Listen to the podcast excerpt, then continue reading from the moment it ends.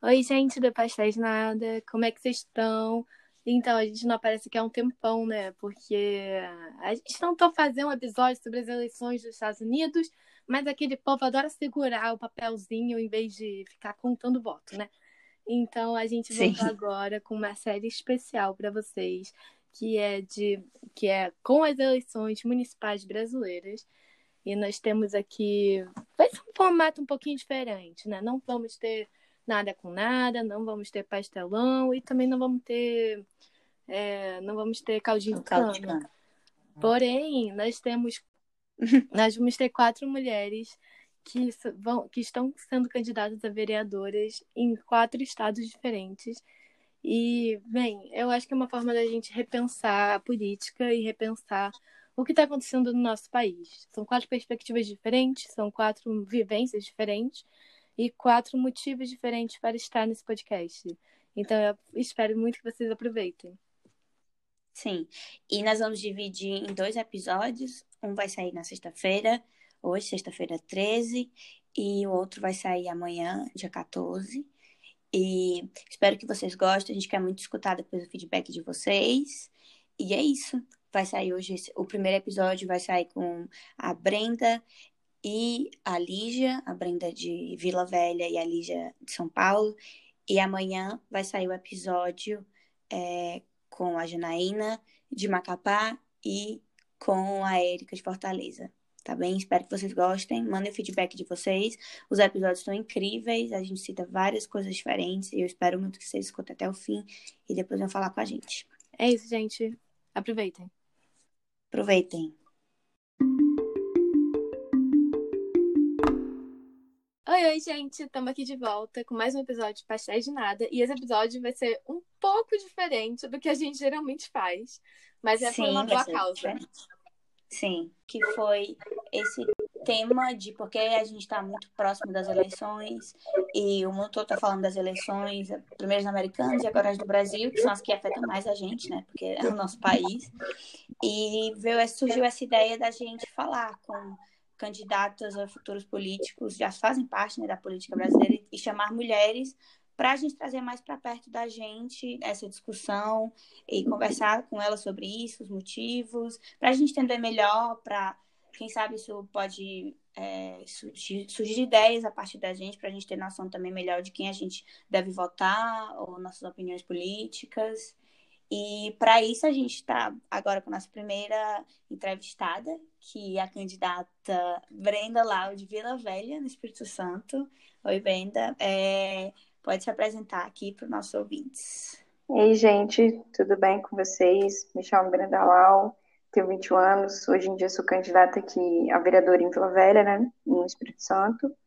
É isso, espero que a gente consiga se apresentar melhor no decorrer do podcast. Sim. Sim. Ok, é, vamos começar então com as perguntas. É, enfim, você pode se alongar, você pode responder elas como você quiser, não tem aqui nenhum roteiro, então é isso. Tá, a primeira coisa tá. é, por que, que você decidiu se candidatar e como é que você tomou essa decisão? Tipo, o que te levou a isso? Sim. Tá. Então, é, tudo na, eu costumo dizer, né, e eu já respondi essa pergunta algumas vezes, é que tudo na minha vida tem sido uma escadinha, desde que eu conheci o movimento estudantil, desde que eu conheci a vida política e, e me entendi como um ser político. É, eu iniciei a vida política com 16 anos, Fui duas vezes presidente de Grêmio Estudantil na minha escola na época, né? E aí depois eu fui também presidente por dois mandatos também de movimento político a nível nacional. Fui dirigente nacional desse, desse movimento.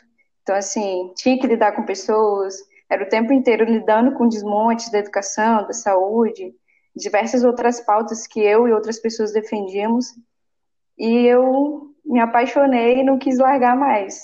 Ah, me, me vejo fazendo isso, acho que foi uma construção, né, sair do Grêmio, ser presidente do Grêmio, e aí, é, hoje em dia, no Estado, a gente se vê dentro de duas lutas depois de sair do, dos movimentos, né, hoje também eu tenho já 21 anos, já não, já não me enquadro mais dentro de algumas, algumas pautas, né, que antes a gente denominava do movimento secundarista, E aí, é, uma dessas duas é, saídas que a gente tem é ir para o movimento sindical, né?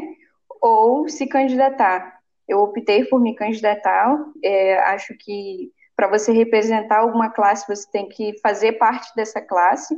Eu sou entregadora antifascista, né? Quanto profissão, fora ser estudante. Então, não me via muito na luta sindicalista, apesar de apoiar e tudo mais. E aí eu optei mesmo por ser candidata. E acho que é uma, uma aventura, está sendo uma aventura, está sendo muito legal, uma construção assim gigante em torno disso. E acho que é isso.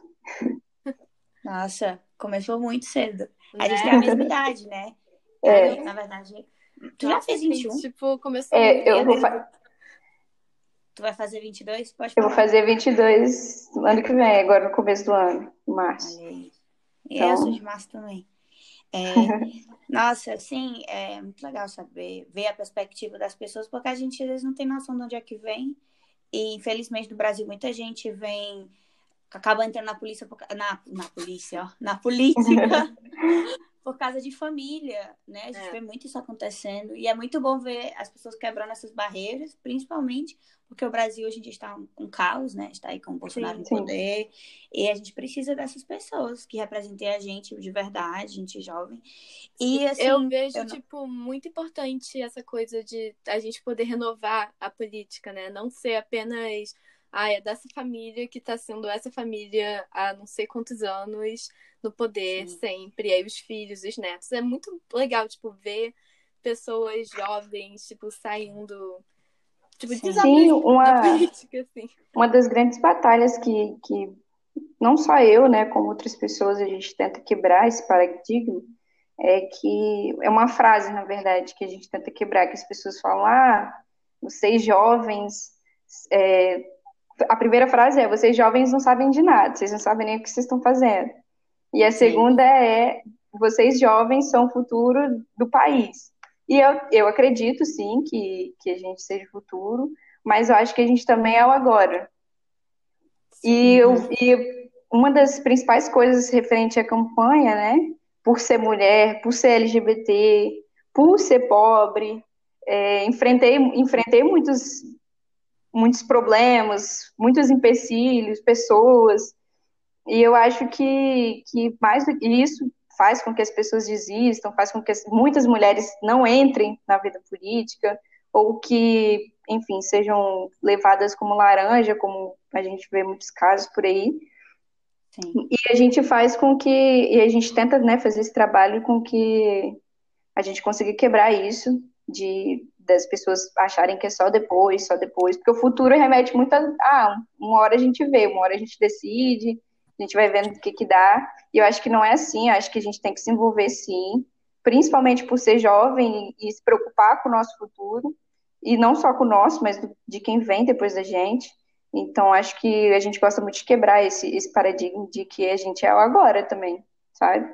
Sim, total. Sim, muito bom. E falando sobre isso, é, o que que a tua família achou de tu é, ter tomado essa decisão? Eles ficaram com medo? Até porque, é, por várias coisas que tu já disse, existe várias pessoas que ficam no pé ou que isso no futuro pode atrapalhar, se tu, caso for trabalhar em outra área, ou que for. Uhum. É, o que, que eles pensaram sobre isso? Então, é, minha área profissional, né, que eu sempre trabalhei, era, é vendas, atendimento ao cliente. Então, eu sempre uhum. trabalhei com pessoas, sempre fui envolvida com pessoas. É, então, quanto à polícia, eu não acho que, que o caminho que eu esteja trilhando, né, vai me, me levar a problemas futuros quanto à minha profissão, caso eu escolha. Na verdade, na verdade, é uma embolação, porque minha área é vendas, trabalho com pessoas. Profissionalmente, eu faço faculdade de psicologia. Também lido com pessoas, mas é bem diferente de vendas. É, mas acredito que não deva atrapalhar, não. Acho que é. Inclusive, acho muito mais importante, né? Conversar com as pessoas, entender elas. E isso diz muito sobre o, o que eu estou estudando. É, em paralelo a isso, vocês perguntaram sobre a minha família e tudo mais. Cara, acho que não sei a religião de vocês.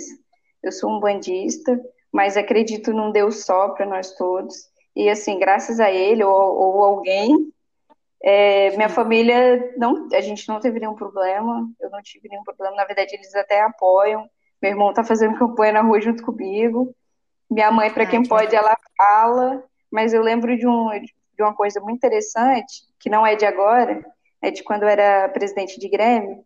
Teve, não sei se vocês lembram, se vocês acompanharam, mas em 2016 teve as ocupações no Brasil de escolas, né? Sim, sim. A PEC 241 e inúmeras outras. E aqui no estado a gente também tinha uma outra pauta, que é o único estado do Sudeste que não tem uma universidade estadual pública, né? E, essas e outras Eu pautas não que sabia disso. Não sabia. essas e outras, muitas outras pautas, principalmente porque aqui as escolas são extremamente sucateadas. O governador, na época, ele queria implementar um projeto é, neoliberal de escola a tempo integral, sem conversar com os estudantes, enfim, um, uma doideira só num ano só. E aí eu Sim. fui uma das pessoas, uma das, das principais pessoas que falam assim, gente, vamos ocupar as escolas e tudo mais, nessa época de ocupação, a gente enfrentou muita coisa, né? Na época a gente era adolescente, a maior figura pra gente era o diretor, e eu lembro de uma vez que a gente estava, de um dia, né, que a gente estava ocupando, e o diretor fez a manobra, né? Ah, pega as secretárias, liga para os pais de quem está lá, fala que eles estão badernando, para os pais pedirem para eles saírem. E eu lembro de que eles ligaram para minha mãe, e ela, ela me contou, né, que a gente fez, logo que a gente ocupou, a gente fez uma página no Facebook para demonstrar que a gente não queria fazer baderna, que a gente sabia o que, Sim. que a gente estava fazendo, que a gente queria dialogar não só com estudantes, mas com a população em geral. E minha mãe acompanhava, assim, fã número um. E aí eles ligaram para ela e falaram, olha, sua filha tá quebrando tudo aqui, não sei o quê, fazendo baderna. Minha mãe falou, meu filho, tô acompanhando ela aqui ao vivo, como assim? Vira, na live. não me liga não. Se vira pra lá, que eu não quero nem saber, eu apoio ela e acabou. Aí, tipo assim, isso aí foi muito legal, porque não foi uma coisa que eu pedi, eu não forcei, eu nem sabia o que estava acontecendo, e aí eu fiquei muito, muito feliz. Mas também acho que tem um pouquinho também de. Eu sou baiana, minha família também, todo mundo nordestino. Nordestino geralmente sabe, assim, é geralmente um pouco. Verdade, eu concordo. Cearense, eu posso falar que sim. Então, acho que apoiaram, acho que não teve nenhum atrito quanto a isso, não. É claro que fica preocupada, né? Preocupação sempre, sempre engloba por ser mulher, por ser LGBT, mas felizmente a gente tem que enfrentar. Tem históricos, Sim. assim, de crime contra candidato na sua cidade ou nos arredores que, tipo, é, potencializou essa preocupação ou esse medo? Então, Não. eu não sei se vocês é, sabem, o Espírito Santo é um dos estados que mais mata mulher no Brasil. Se eu não me engano, salvo me estar enganada, é o terceiro, um dos, acho que o terceiro, se eu não me engano, é, na escala do Brasil. E LGBT, a gente tem, inclusive, tá, é uma das minhas propostas de arrecadar dados sobre os LGBTs, né? Pessoas que são agredidas, enfim. É, porque a gente também não tem esses dados. O governo não se Sim. preocupa com isso. Então a gente tem duas circunstâncias aí que eu estou inserida: ser mulher e ser LGBT.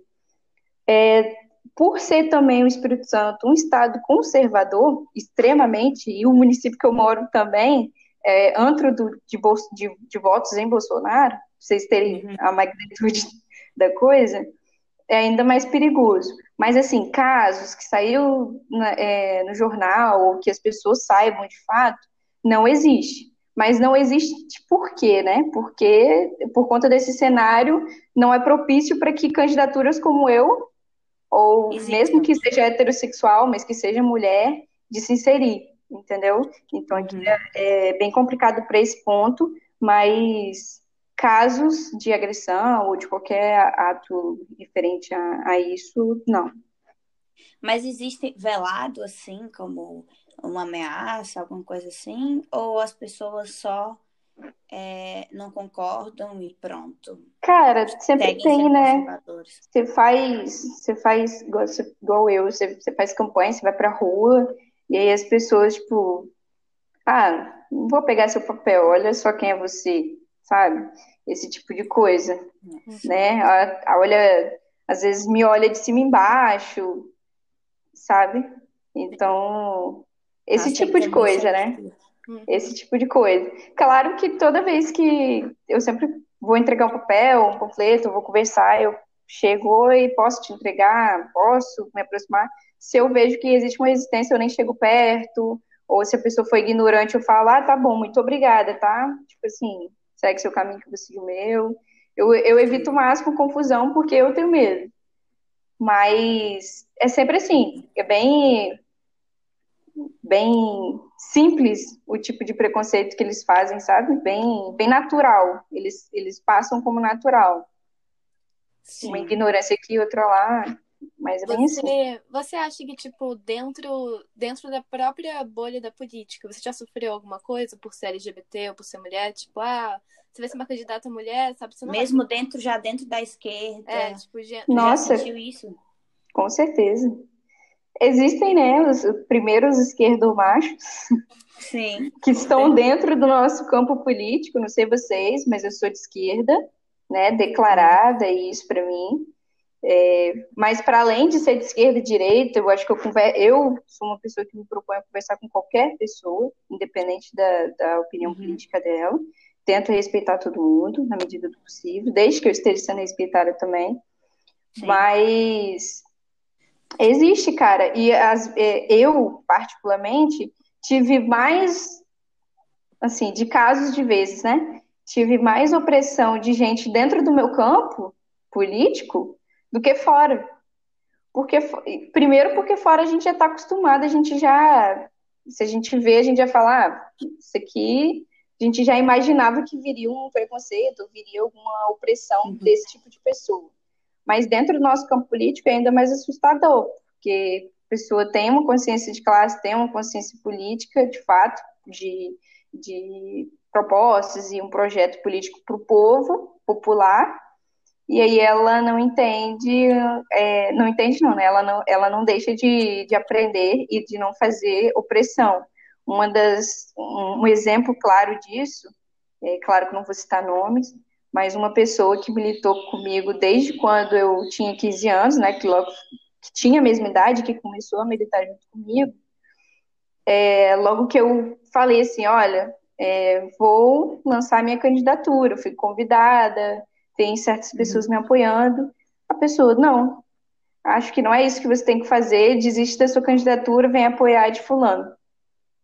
Eu Nossa. falei, cara, olha, apesar do, do meu município ser bem difícil, bem pragmática, eu, eu estou bem pragmática, pragmática quanto à, política aqui e tudo mais, mas minha, eu, eu sou uma pessoa que sei articular bem, não vai faltar perna para eu ir para a rua, conversar com as pessoas, botar panfleto na caixa de correio, na mão dela, enfim. E eu preciso de 1.200 votos para se eleger aqui, assim, num cálculo bem, bem particular, né, de, de, pessoas que, que acompanham as, a política municipal.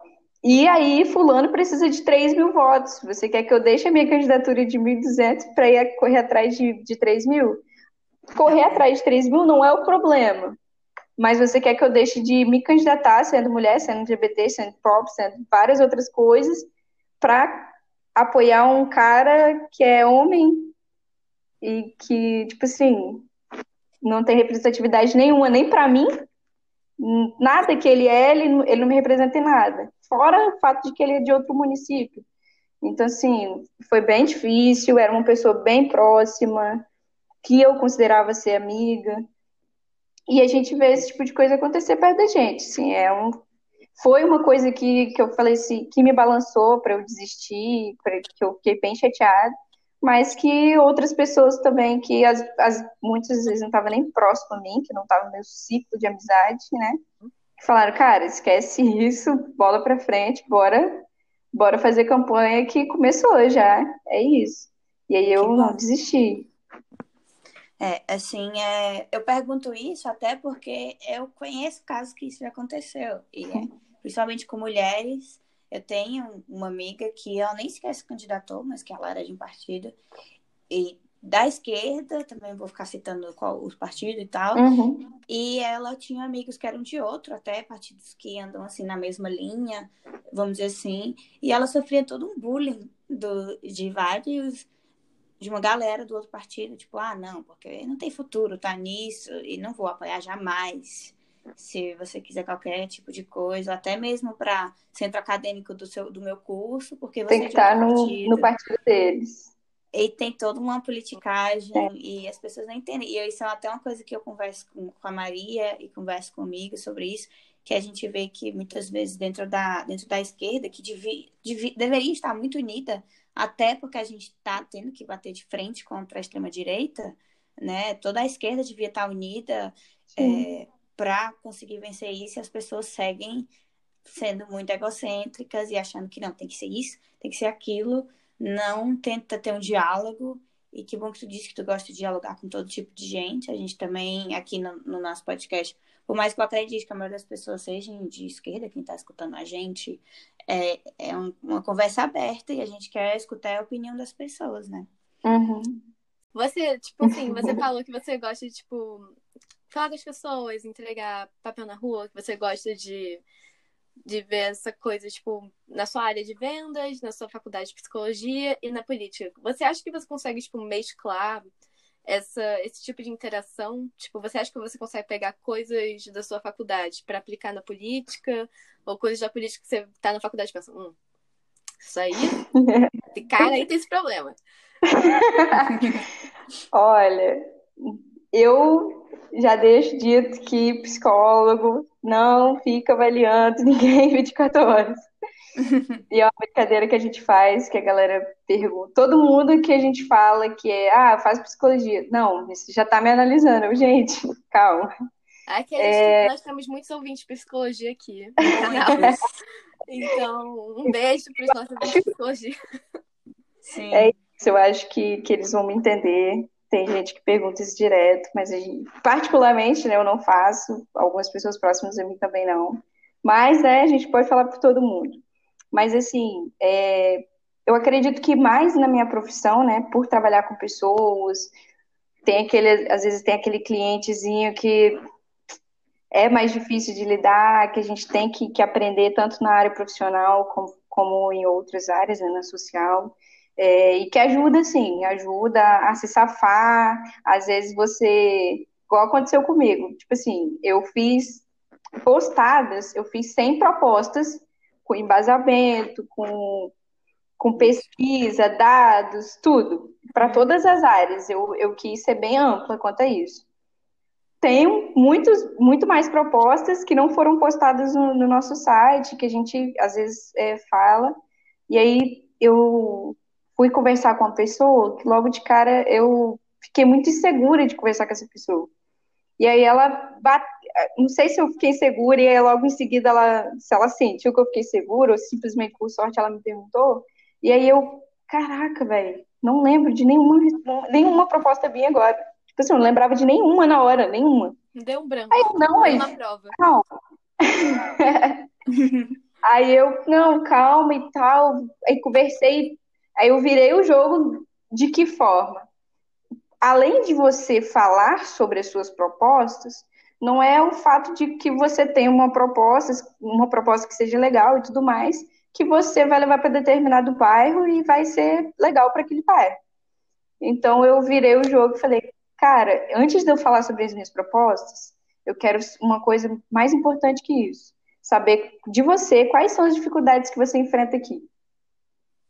E você, depois disso, você me falar, eu vou eu vou te dizer qual, quais as principais propostas dentro do meu nicho que vão conter. E joguei essa para ele, ele joguei para ele que ele tinha que me responder as, as questões do bairro dele e que aí assim que ele me respondesse eu, eu poderia né falar as propostas que mais serviriam né dentro do que ele me falasse do que eu tinha criado para o bairro. E aí eu poderia assim me apresentar, e aí isso calhou muito bem. E isso é uma técnica de venda, às vezes você não tem um, um, um objeto, uma roupa, enfim, que você estiver vendendo para a pessoa e você, ela, ela quer aquilo, mas você é vendedor, você tem que vender. Você não tem aquilo, você vai, faz, faz, faz, tenta vender outra coisa, vender outro tipo de peça, uma peça que talvez a pessoa não tenha achado que ia ficar bom nela. Enfim, a gente vai, vai adaptando Mas é bom, né? Ajuda, ajuda. É. Achei legal, Sim. achei legal. Adorei. Sim, é boa, virou o jogo. É. E ele nem percebeu. É, ele, ele só vai saber agora que ele vai ouvir o podcast. É, quando é, ele ouvir o podcast, ele vai ficar hum, me enganou, hein? Mas vou votar nela mesmo assim. Convenceu. Pô, com essa live já, já convenceu aqui, cara. É, já me convenceu.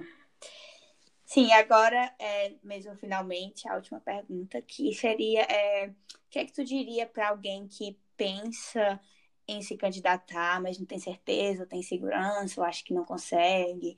O que é que tu acha que seria o foco, assim, para a pessoa começa, começar, pelo menos se desenvolver, a pessoa que não está dentro da política, o que é que tu acha que a pessoa deveria Eu acho fazer? que, primeiro, né, vai ser difícil, vai ser cansativo, é, vai ter dias dentro da campanha ou dentro do processo todo, que a gente não faz, o, o candidato ele não só faz campanha nos 45 dias que tem para se fazer campanha.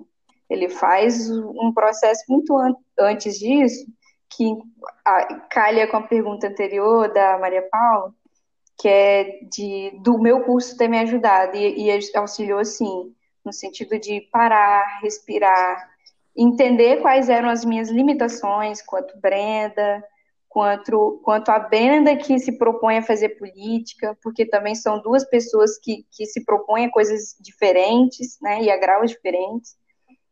Parar, respirar, ter esse tempo, entender que você está se candidatando, que é uma coisa séria, é, muitos outros motivos, né, de que você vai estar tá lidando com pessoas, que você vai estar tá representando outras pessoas, então, assim, é muito difícil, muito mesmo, não é fácil. E que essa, essa preparação ela tem que ser bem anterior a esses 45 dias. Então, estar ciente disso é extremamente importante.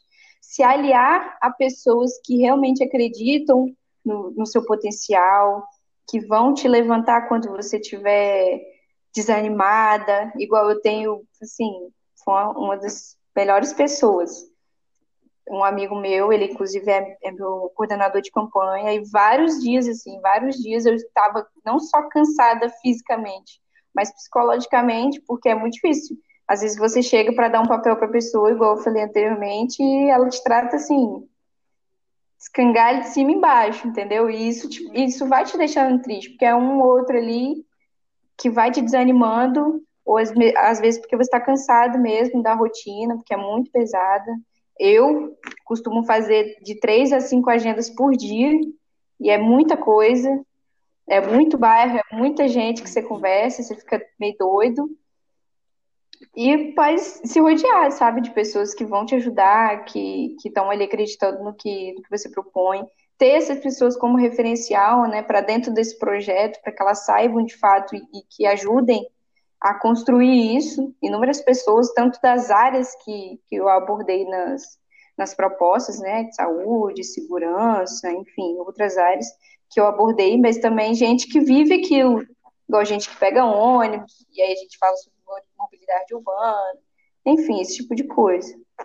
Acho que é isso, e não desistir, não se abalar com porque o tempo inteiro, não só na vida política, mas sua, sua vida profissional, sua vida amorosa, vão ter pessoas que às vezes, por algum motivo, vai te atrapalhar ou que, que vai te deixar para baixo, mesmo querendo ou não querendo, mas que saber que vai ser. É, acho que o principal é saber que vai ser difícil, porque quando você sabe que vai ser difícil, você não só se prepara, mas você está ciente daquilo e, e vai levando da forma que dá. Uhum. Saber que é difícil e, ter, e saber os seus limites, acho que são as principais coisas.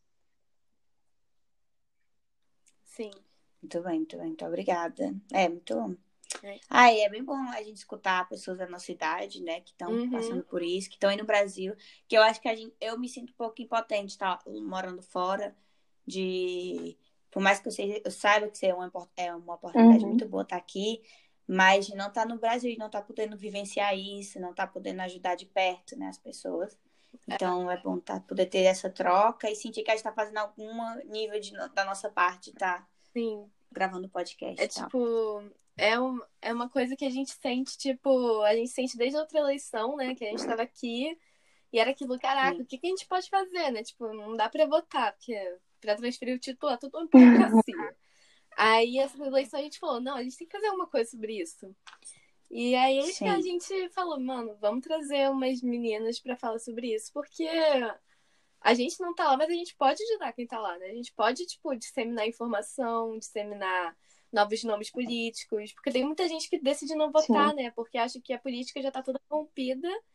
E aí fica, ai, pra que, que eu vou no dia votar? Eu pago a multa. Não, e agora é ficou isso, pior, né, cara? Mas, tipo... Que agora você pode justificar a sua falta pelo aplicativo.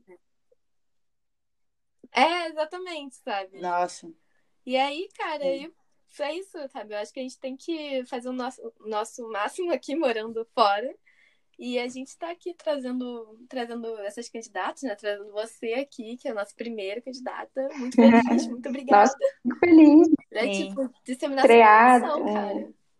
Um quadro como esse, um podcast que, que tem tanta importância, porque é importante você, principalmente vocês que, que estão longe, né? Mas que estão, de certa forma, propagando informação, influenciando, né? Porque, querendo ou não, vocês fazem isso, é, trazendo as pessoas para mais perto dessa área que é tão difícil de trazer, que as pessoas falam assim, ah, vou falar sobre política. Nossa, Deus me livre. Chato, nossa, só rouba. Nossa, Deus me livre, só rouba, rouba, rouba. Você rouba. Eu te conheço aqui há 10 anos, você rouba. Que tá metido com política. Assim, é bem difícil. Não é um tema que as pessoas aceitam de, de prontidão. Mas eu estou muito feliz de ter feito o podcast com vocês, de ter sido a primeira, principalmente por ter sido a primeira. Espero ter estado à altura Ai, do, da estreia e agradecer vocês pela oportunidade.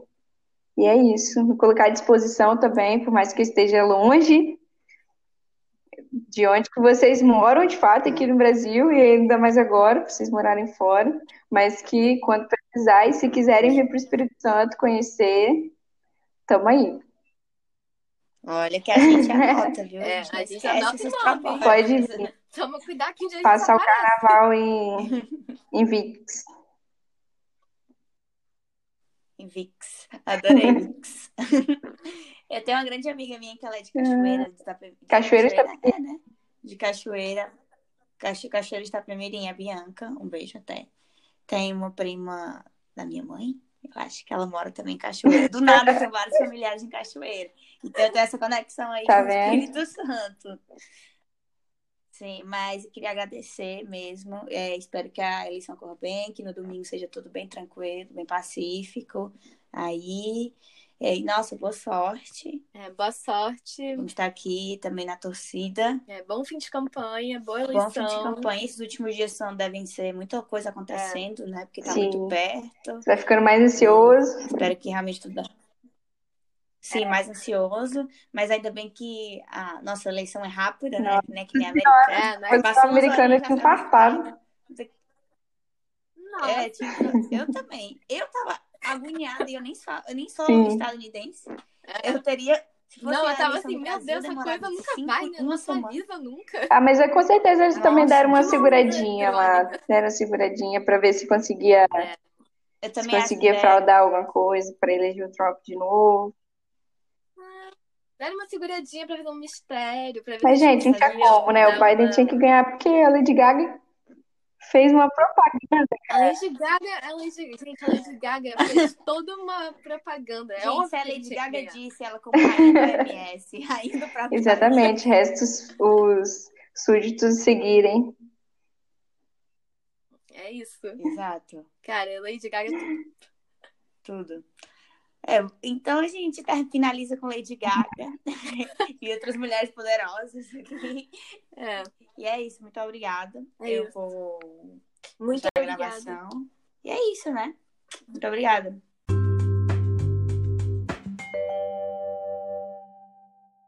E gente, nós vamos agora fazer uma pequena entrevista com a. Eu não sei, você quer que eu te chame de com o nome todo ou você quer que eu só te chame de Lígia? Pode ser Lígia. Tá bem. É, a gente vai fazer uma entrevista agora aqui com a Lígia, que é de São Paulo, que, está, que também é uma candidata nessas eleições municipais. Então, Lígia, se apresenta, fala um pouquinho de você, assim. Vai. Olá, tudo bom? Obrigada pelo convite, né? Estou muito feliz de estar aqui com vocês. Eu sou Lígia Jalantônio, candidata a vereadora aqui em São Paulo pela Rede Sustentabilidade. Eu já vou deixar o meu número aqui, porque caso as pessoas não ouçam até o final, eu já vou garantir meus votos para domingo. Então, votem 18191. eu nasci aqui em São Paulo, é, no bairro de Pirituba. Eu morei durante 10 anos aqui em São Paulo, depois eu cresci em Campinas e voltei para cá para estudar. Eu fui estudar teatro, é, trabalhei um pouco na, nessa área. É, depois eu deixei o teatro um pouco de lado, fui estudar letras, fui fazer outras coisas, voltei para o teatro e a maternidade foi um ponto de virada na minha vida, não só pela experiência incrível que é ter um filho, pelo menos para mim foi uma experiência incrível, mas porque a maternidade me abriu os olhos para a política, né? É, eu fiz o meu pré-natal pelo SUS, o meu parto pelo SUS, meu filho é aluno de escola pública e eu comecei a utilizar muito mais os serviços públicos da cidade. É, e não só como usuária, mas também como membro de conselho, né? Então eu entrei para o conselho da escola do meu filho, eu entrei para o conselho de saúde aqui do bairro e eu percebi que as mudanças significativas que a gente quer para a nossa cidade, elas vão acontecer através da política. E foi por isso que eu resolvi me candidatar a vereadora, né? Eu tenho como pautas prioritárias a primeira infância e o acesso à cidade. A primeira infância, muito pelo trabalho que eu desenvolvo nesses quatro anos, através de um Instagram que se chama Ocupa Baby, que eu comecei de maneira despretensiosa, é, postando fotos e, e vídeos, né, do, dos passeios que eu fazia com o meu filho. Agora a gente está aqui numa pandemia em casa, não podemos passear muito, mas até o comecinho do ano eu postava as fotos, né, dos passeios, e o que chamou a atenção das pessoas foi justamente isso, porque a gente ocupava os espaços públicos, né? A gente sempre deu preferência por passeios em, em lugares públicos, porque eu acredito que a cidade tem que ser é, acessível e acolhedora para todas as crianças. E, é, e, agora eu estou nessa aventura, que é uma candidatura a, a vereadora a, aqui em São Paulo. É a sua primeira. É, Sim, é o seu é... primeiro envolvimento assim com política ou você já tipo, teve algum histórico com isso? Não, é o primeiro envolvimento com política partidária, né? Eu gosto de dizer que a gente faz política, acho que desde de quando a gente nasce, principalmente quando a gente é mulher, né? As nossas decisões Total. são sempre políticas. Então, Sim. mas por política partidária, né, que a gente é, realmente vai entrar né, institucionalmente e, e fazer parte de, de um governo é a primeira vez. Acho legal é, você, é, você, falar sobre isso das instituições públicas, porque até a gente é Maria Paula, né, nós nos consideramos pessoas de classe média, a gente, muitas vezes pessoas de classe média acham que não precisam do serviço público no dia a dia, mas a gente usa o SUS sem a gente nem pensar. A gente precisa da, da educação do Brasil em vários níveis, Sim. a gente faz o Enem, a gente usa tudo. E é muito bom ver as pessoas querendo melhorar uhum. isso, né? Porque muitas vezes a pessoa se torna mãe, ela, é, mãe ela fica, nossa, eu preciso agora fazer uma coisa no privado, uma saúde pública no privado, uhum. é, porque senão meu filho, eu tenho medo do que pode acontecer com meu filho. Exatamente. Mas acho legal ver esse efeito contrário, tipo, não, agora eu quero que o SUS fique bom exatamente para o meu filho poder usar. Né? Exatamente. Né? E qualquer outra pessoa. Eu, eu assim, eu, eu sou uma usuária dos serviços públicos, mas eu estou numa posição mais, um pouquinho privilegiada, porque eu moro num bairro aqui em São Paulo, né, na saúde, que é um bairro que tem, que é muito bem servido de serviços públicos. Uhum. Só para você ter uma ideia, meu filho, ele está na Escola Municipal de Educação Infantil, que em geral as classes, né, das crianças têm numa média de 30 a 35 alunos. A sala do meu filho tem 15 crianças. Então, é, é um serviço de qualidade muito bem prestado, né? É, o, o, o, meu parto, né, ele foi também num hospital municipal e eu tive a oportunidade de ficar num quarto privado, um quarto só eu, né? E a gente sabe que é possível a gente ter a, a mesma qualidade né, de serviços na região central, ter por toda a cidade. Falta vontade política. Então a gente precisa cada vez mais ocupar os espaços de políticas e principalmente mulheres, porque as, as nossas demandas são muito específicas, né? A gente tem essa demanda por é, as creches, né? que por mais que a responsabilidade de uma criança não seja só da mãe, ela recai sobre a mãe. E a gente viu agora na pandemia, com as escolas fechadas, o quanto as mães ficaram sobrecarregadas, quantas mulheres é, tiveram que abandonar os seus empregos ou foram mandadas embora, porque o Estado, que devia compartilhar esse cuidado, se ausentou, a sociedade, que também tinha que compartilhar esse cuidado, fechou os olhos e as mães ficaram sobrecarregadas. Então, quanto mais mulheres a gente tiver na política, é, mais as nossas demandas vão ser atendidas. Eu super Sim, concordo, tipo, principalmente quando você disse a coisa do parto, a coisa da creche, das escolas municipais. Eu acho que é que nem a Paula falou, sabe? A gente, é, assim, eu não sei você, mas nós fomos criadas em contextos em que já era meio que consciente aquela coisa de, ah, ok, meu filho vai nascer, então eu tenho que ter um dinheiro guardado para a escola, tenho que ter um plano de uhum. saúde para ele. Só que não, eu... a gente vive num país onde a gente tem uma escola pública, onde a gente tem um setor de saúde pública e a gente tem que lutar por ele. A gente tem que lutar por a gente poder usar, para a gente poder falar, olha, isso aqui é de qualidade para todo mundo, uhum. não só para mim, não só para mim que moro aqui, mas para todo uhum. mundo mesmo, que nem você falou, sabe? Tirar das zonas centrais para outras zonas o que já é nosso, né? O que já é público. Uhum. Eu estudei em colégio particular, né, praticamente minha vida inteira. É, o ensino médio eu acabei fazendo no, no, no, colégio do estado. E essa, essa visão que a gente tem, né, da precariedade, ela é, ela é real. Né? A uhum. maioria das escolas públicas, elas estão numa situação de precariedade muito grande, né? A gente tem algumas bolhas aí, algumas ilhas de, de exceção, e a gente precisa lutar para que cada vez mais escolas sejam ilhas de excelência. E, quando eu tive, né, quando eu fiz a opção de colocar, né, de, de ter meu parto pelo SUS, de fazer o pré-natal pelo SUS, de colocar meu filho na escola pública, eu tive que ir um pouco contra esse status quo, né, essa coisa da família também. Minha mãe achou um absurdo.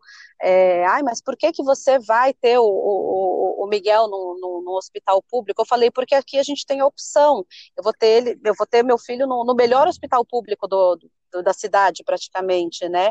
É, e mesmo a escola, muitas, a minha sogra, inclusive, né, que meu, meu marido, ele estudou num, num, grande colégio aqui de São Paulo, então ela achou um absurdo quando a gente decidiu colocar o Miguel na escola pública. E a gente explicou para ela, né, que a, além da qualidade que a gente tem aqui, para a gente era muito importante que ele tivesse num ambiente é, onde existe realmente uma diversidade é, que ele tivesse contato com a vida real mesmo, né, e saísse um pouco da bolha é, que, que ele poderia estar numa escola privada, e também pelo espaço democrático que existe na, na escola pública, né, então eu faço parte do conselho da escola, então as decisões mais significativas, elas precisam passar, né, pelo conselho, e você vê a construção dessa política pública que é tão importante, né, como a educação, é, sendo constituída por, é, por família, né, pela, pela sociedade, pelo Estado, pelos professores, e eu acho que todas as decisões políticas deviam estar sendo construídas assim, né? Sim, total. Sim, total. É, eu acho que, para mim, eu também estou em, em escola particular a vida toda, né, e só mesmo na, na universidade, que fui para uma pública, e a diferença é gritante de você ver como você realmente vive na bolha. E tem muitas pessoas que cresceram na, na minha realidade, que acabaram indo para um, uma universidade particular e nunca, nem sequer vão chegar a romper essa bolha. Uhum. Então acabam nem tendo noção de como realmente é o Brasil, ou como realmente é outras realidades. Então, é, realmente é muito importante. E sobre isso da. É, só um, até um elogio, tu fala muito bem. É, ah, mas, é, mas eu vou contar um segredo, então. É que eu sou atriz, gente. Então eu tenho esse treinamento para ah, falar verdade. bem. verdade, eu fiz teatro muitos anos no colégio só, né? É. 18 anos de teatro. E, e, é verdade. E dá uma diferença, né? É, na hora da gente falar, faz dá diferença, né? A gente tem mais facilidade mesmo. Sim, sim. Mas você pensa em seguir a carreira ou como atriz? E agora eu dei uma pausa mesmo na minha carreira como atriz. É, eu até 2015 eu trabalhava com teatro e cinema. É, eu produzi espetáculos de teatro aqui em São Paulo. Com a minha gravidez eu não consegui mais trabalhar. É, e acontece isso com muitas mulheres, né, em várias, várias, vários tipos de trabalho, né, a mulher quando ela é engravida ou quando ela é, tem um filho, existe até uma pesquisa da Fundação Getúlio Vargas, inclusive, que mais de 50% das mulheres são mandadas embora de seus empregos, né, é, por conta da maternidade. E no caso né, de uma profissão, né, como a de atriz, que é uma profissão autônoma, que é, exige até um investimento financeiro nosso, né, era impossível para mim conciliar com a maternidade. E para mim tudo bem, porque eu me encontrei na política agora, né? Mas quem sabe um dia lá na frente eu volte para os palcos, né? Mas nesse momento eu estou bem mergulhada mesmo na, na política. Então você planeja continuar na política por um tempo? Ah, pretendo, viu? Porque eu, eu eu acho que eu tenho muita muita vontade de transformar muitas coisas e demanda tempo, né? É, uhum. O mandato de, um, de uma vereadora ele é apenas de quatro anos, ele é muito curto para a gente fazer as mudanças significativas, né? É, na Coreia do Sul, por exemplo, a educação, ela, o investimento na educação básica, né, que a gente vê que hoje a Coreia do Sul é um dos maiores potenciais de educação do mundo, ele começou 20 anos atrás. Então, as mudanças mais significativas da sociedade, elas levam tempo, né? Elas levam tempo. Então, quatro anos é muito pouco para a gente fazer aí um mandato. É, então, eu pretendo sim continuar na política aí por um tempo. Sim, Você é verdade, que, a educação tipo, demora você... muito. É. Você acha que se você voltar para a carreira de atriz, isso vai, tipo, a carreira política pode te atrapalhar? Olha, boa pergunta, viu? É, até 2012, mais ou menos, deixa eu ver, até 2014, é, quando as, as empresas, quando as campanhas políticas eram financiadas por grandes empresas, tinha muito dinheiro rolando nas campanhas, né? Quer dizer, até hoje tem muito dinheiro rolando para algumas campanhas. E eu tive a oportunidade de fazer diversos testes, né, para propaganda política, e existia um tabu entre nós atores de não fazer como né, mostrar a cara numa campanha política, porque isso é, prejudicava futuros trabalhos, né? Então eu acho que existe um, um, certo preconceito. E é engraçado, porque qualquer profissão você pode se posicionar politicamente, né? Mas um artista, quando ele se posiciona politicamente, ele é muito criticado. É, é sempre tem aquele questionamento, ah, mas quem é fulano, né? Ele é ator, ele é cantor, ela é atriz, por que que está falando de política?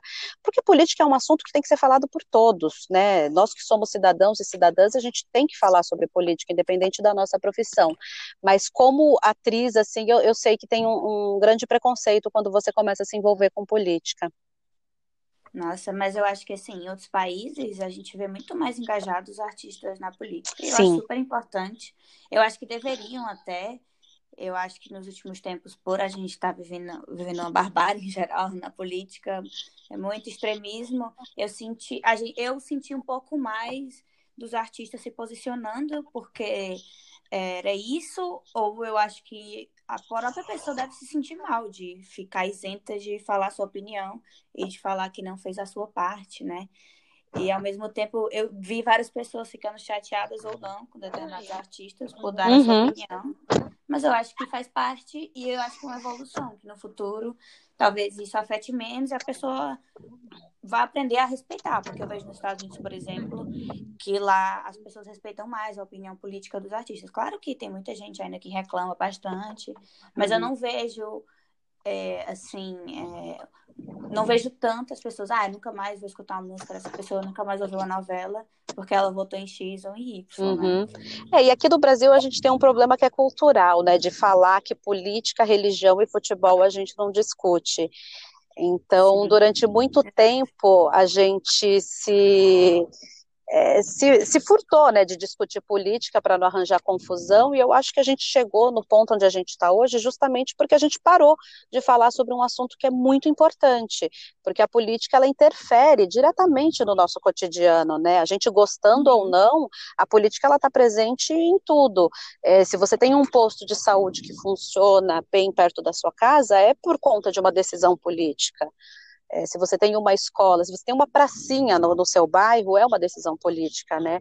É, essa próxima legislatura em São Paulo vai votar o plano diretor, que é muito importante para a cidade, né? Porque o plano diretor ele vai reconfigurar praticamente o uso do, do solo, né, na cidade e todas as escolhas, né, se a gente quer que um bairro tenha mais prédios ou mais áreas verdes, ela vai estar tá no plano diretor. Se a gente quer que uma cidade tenha mais ciclofaixas ou mais é, vias de carros andando a 90 km por hora, isso vai estar no plano diretor, né?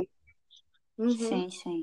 E é importante a gente ver é, as pessoas, porque por mais que a Maria Paula carioca, eu sou cearense, sou de Fortaleza, é importante a gente ver o que está acontecendo nas grandes capitais em geral, é, São Paulo, Fortaleza, oh, Uhum. Rio e Fortaleza também são, né? Mas São Paulo uhum. é a maior cidade do Brasil. Eu acho que é import muito importante São Paulo, que está algumas décadas aí sendo liderado por pessoas, pelo mesmo grupo. Uhum. Então, eu acho que precisa ter essa mudança de pessoas jovens que têm a sua perspectiva, que têm uma busca, um nicho específico que eles querem melhorar e você vê que a pessoa realmente quer fazer aquilo e não simplesmente se manter no poder e realmente começar pela educação é uma coisa importantíssima, maravilhosa. Uhum. E como demora, eu sou do Ceará, né, que eu tenho orgulho de dizer que é a melhor educação do Brasil, tanto sim, no sim. quanto no privado.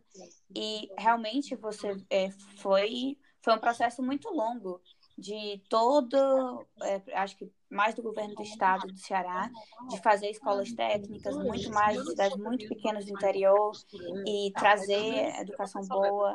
E isso faz muito tempo que está acontecendo, sei lá, umas duas décadas, para a gente chegar nesse patamar de hoje ser, a melhor do, ser os melhores do Brasil. Então, é, a realmente... educação é uma coisa que leva gerações, né? Não é uma coisa que acontece da noite pro dia. É uma Exatamente. coisa que a gente tem que ficar insistindo sabe? Sim, Talvez que tem que tipo, melhorar agora, né? Porque vai demorar pra É, é aquela coisa, tipo, se eu começar a investir agora, talvez a geração dos meus filhos consiga aproveitar, sabe? Mas é muito doido, porque eu acho que no Brasil a gente tem muito a ideia do imediatismo, né? De que, ai, mas esse cara não fez nada que se provou útil nos últimos anos. Essa mulher não fez nada que se provou útil nos últimos quatro anos. Ou então, ai, ela fez tal coisa, ou ele fez tal coisa que mês passado deu ruim. E, tipo, a gente não tenta ver, tipo, olha, ele tá fazendo isso, tipo, né, o presidente do Brasil tá fazendo isso aqui, que a longo prazo vai dar muito ruim. Ou então, olha, estão tá, investindo nessa área que a longo prazo vai dar muito certo. A gente tem muito essa visão do que vai ser agora e do que vai ser para daqui a um ano, dois anos, e não do que vai ficar, de fato. Uhum. E eu vou até dar o exemplo, né, aqui em São Paulo, de como é, estão querendo fazer com a educação infantil, né? Aqui a gente tem um déficit muito grande de vagas na, nas creches, né? Então, o Centro de Educação Infantil são as creches que atendem crianças de 0 a 3 anos, e a solução imediata, né, que foi encontrada pela prefeitura, foi através das creches conveniadas, e eles estão querendo implementar um sistema de vouchers na educação infantil, que já se provou é, equivocada em países como no Chile, na Suécia, por quê? Porque esse sistema de voucher, ele aumenta o abismo é, social, né? Existe muito problema de segregação social e racial quando você é, coloca uma criança que devia estar sendo atendida pelo Estado, ela sendo atendida pela iniciativa privada, porque a escola, ela não é apenas um ambiente de educação, né? Tem todo um contexto, né, em volta disso, na, na vida da criança. Então, se você coloca uma criança que ela deveria estar sendo atendida pelo Estado no, na rede privada, como que fica a questão do uniforme, da alimentação, da excursão, é, do presentinho de aniversário daquela turma, sabe? São pequenas é, coisas que vão acontecendo ao longo do ano na, na vida da criança que podem causar aí uma segregação social. Sim. É. Nossa, que. Nossa, eu nem sabia disso de voucher, eu tô impressionada. Eu também não. É. Porque nunca é, aconteceu isso, assim, você... que eu saiba, né? Assim, se, tipo, a sua família, a sua família foi a favor, os seus amigos foram, ou, tipo, eles ficaram com medo, com preocupação, falaram, ai, não. Nossa, todo mundo, assim, eu fui muito bem acolhida, né, tanto pela minha família, pelos meus amigos, assim, é...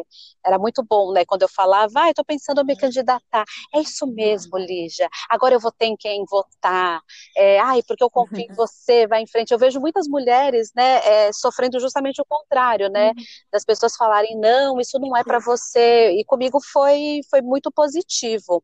Eu venho de um movimento né, nas redes sociais, eu participo de diversos grupos de maternidade. É, falei sobre a importância das políticas públicas e, e, como isso afeta a nossa vida.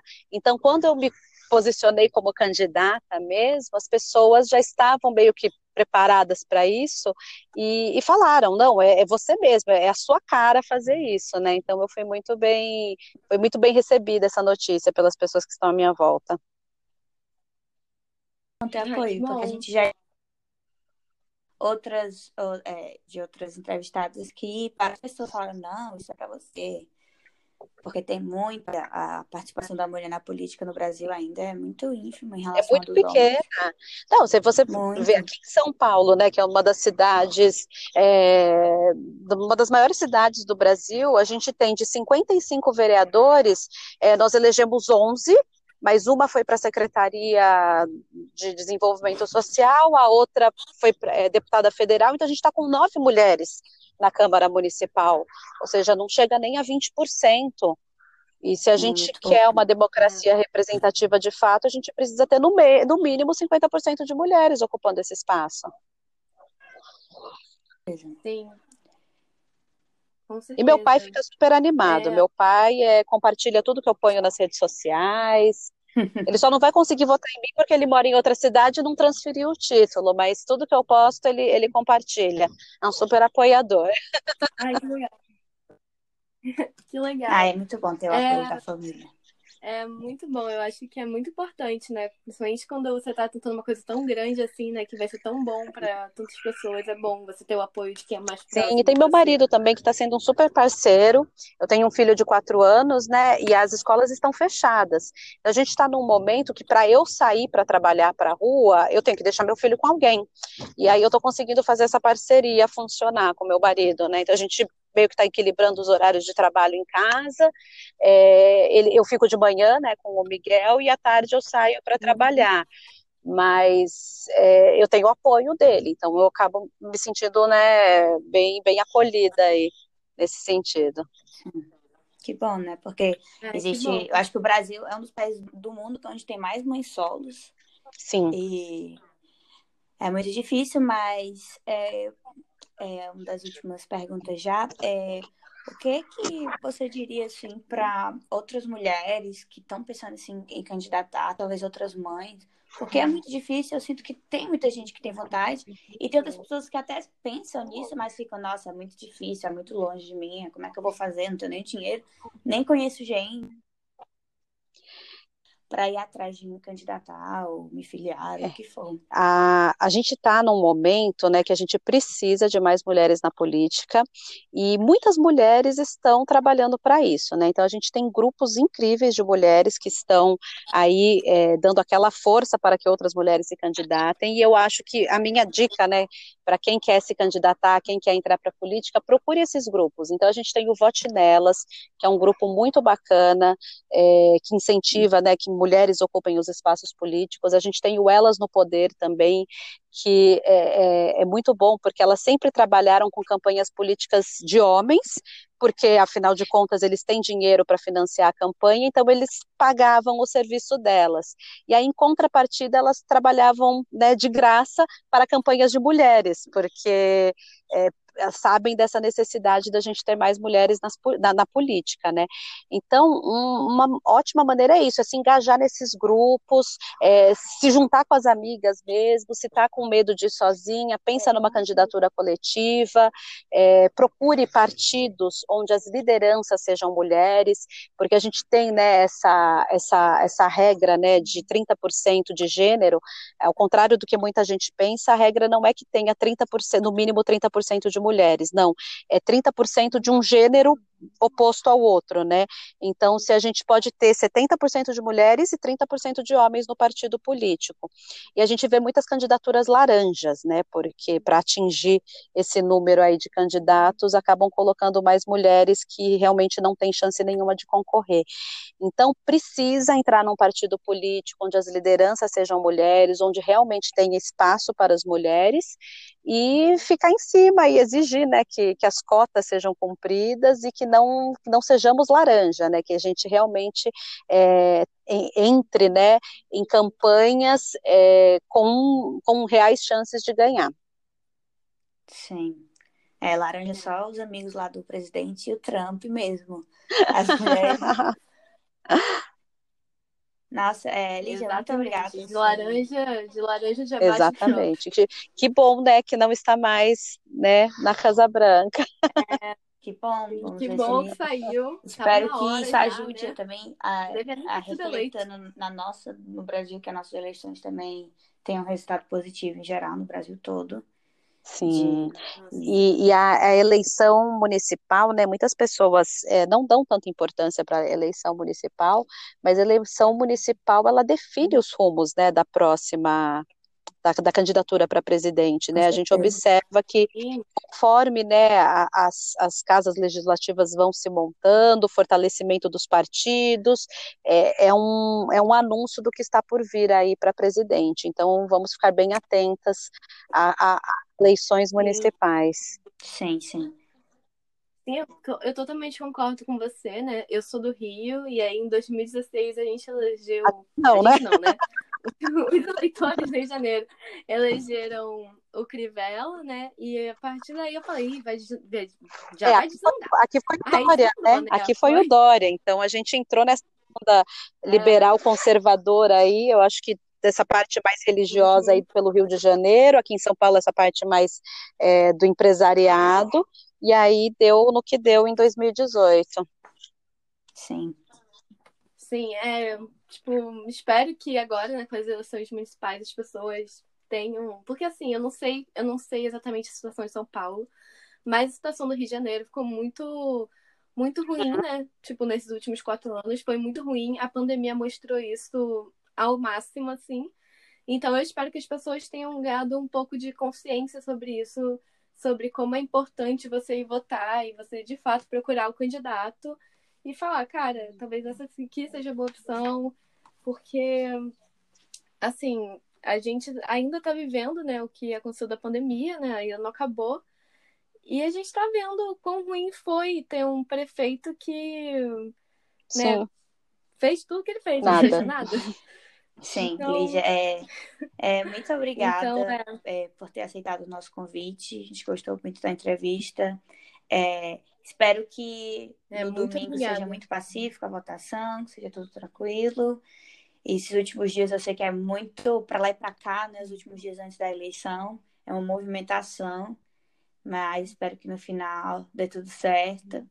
E estamos aqui, né? É, também Sim. E é muito bom ver mulheres é, se impondo e mostrando a sua força em todos os cantos do Brasil. Muito bom mesmo. Muito. É, muito boa sorte domingo e que tudo, que tudo corra bem, né? E é isso, tipo, boa sorte e eu espero que você que você, tipo, né, eu sei que você deve estar a mil e super, tipo, não sei se sou super ansiosa, mas eu sei que você deve estar a mil por causa uhum. da da. Eu não tô dormindo direito já, eu não tô dormindo direito. É, então eu te desejo um bom sono a partir Muito obrigada. Eu agradeço a oportunidade de conversar é, sobre assuntos tão importantes. Eu acho que a gente precisa cada vez mais falar sobre política, sobre mulheres na política, a educação, que é um assunto que, que eu amo. É, muito obrigada pela oportunidade mesmo. Tá bem. É isso. Obrigada. Muito obrigada.